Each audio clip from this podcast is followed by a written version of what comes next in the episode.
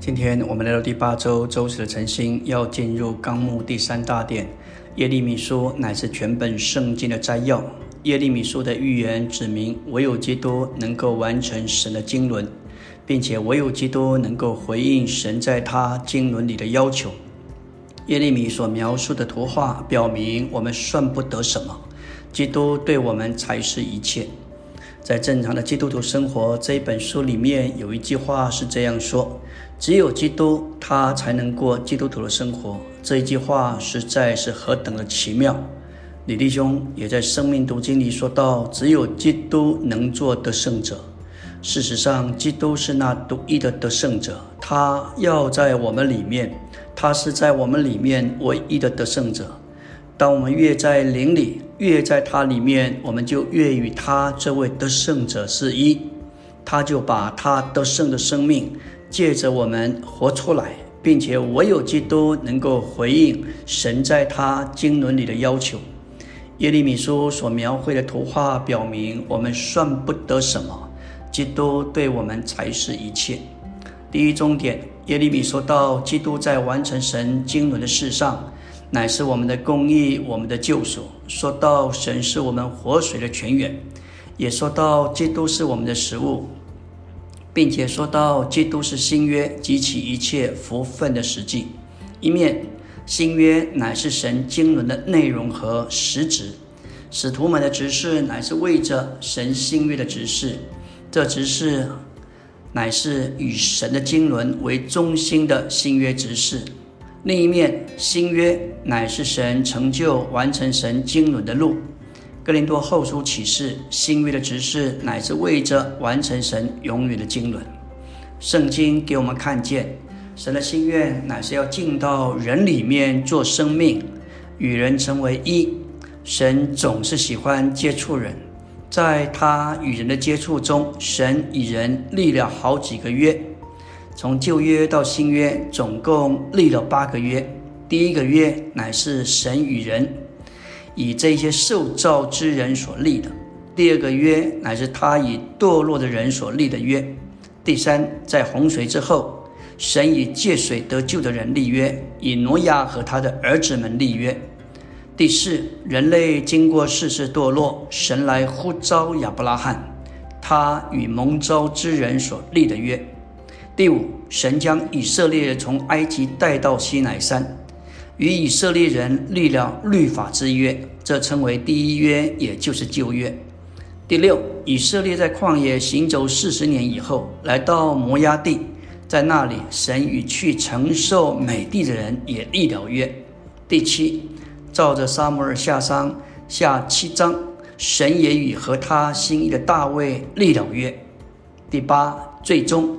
在新约里，神与一切罪人立了新约；在圣经里，神曾与人立了八个约，但他只计算两个约。接着，摩西以以色列人所立的约，以及被视为第二约的新约，也就是生命之约。所有其他的约被神视为旁约。我们若是彻底研究这些约，就会看见神只在意的一个约，就是生命的新约。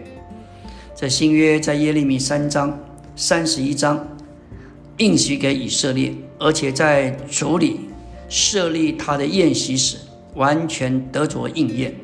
主耶稣在他设立筵席时，以新约的信徒立了约。耶利米书最重要的部分就是关于新约这一段。就某种意义而言，这一卷书比摩西的著作更重要，因为虽然摩西预言许多关于基督的事，但神借着他与以色列人所立的约，与耶稣基督却是没有关系的。这个约乃是更美之约，这更美之约乃是凭着更美之律。也就是内里生命之绿的更美应许而立的，也是借着基督更美的祭物和基督更美的血所立的。更美的祭物为我们成功了永远的救赎，更美的血洁净了我们的良心。不仅如此，这更美之约的大祭司，活神的永远之子，也在更大更全备的帐幕里尽他更优越的指示。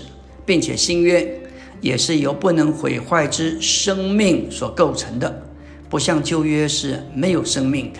因此，凡新约里的每一件事都比都比旧约里的更美，所以它被称为更美之约。我们要说到新约的内容，乃是整本新约的整本新约圣经的内容。整本新约圣经都是与神，都是神与一切罪人所立的约。在原文“约”与“一命”是同一个字。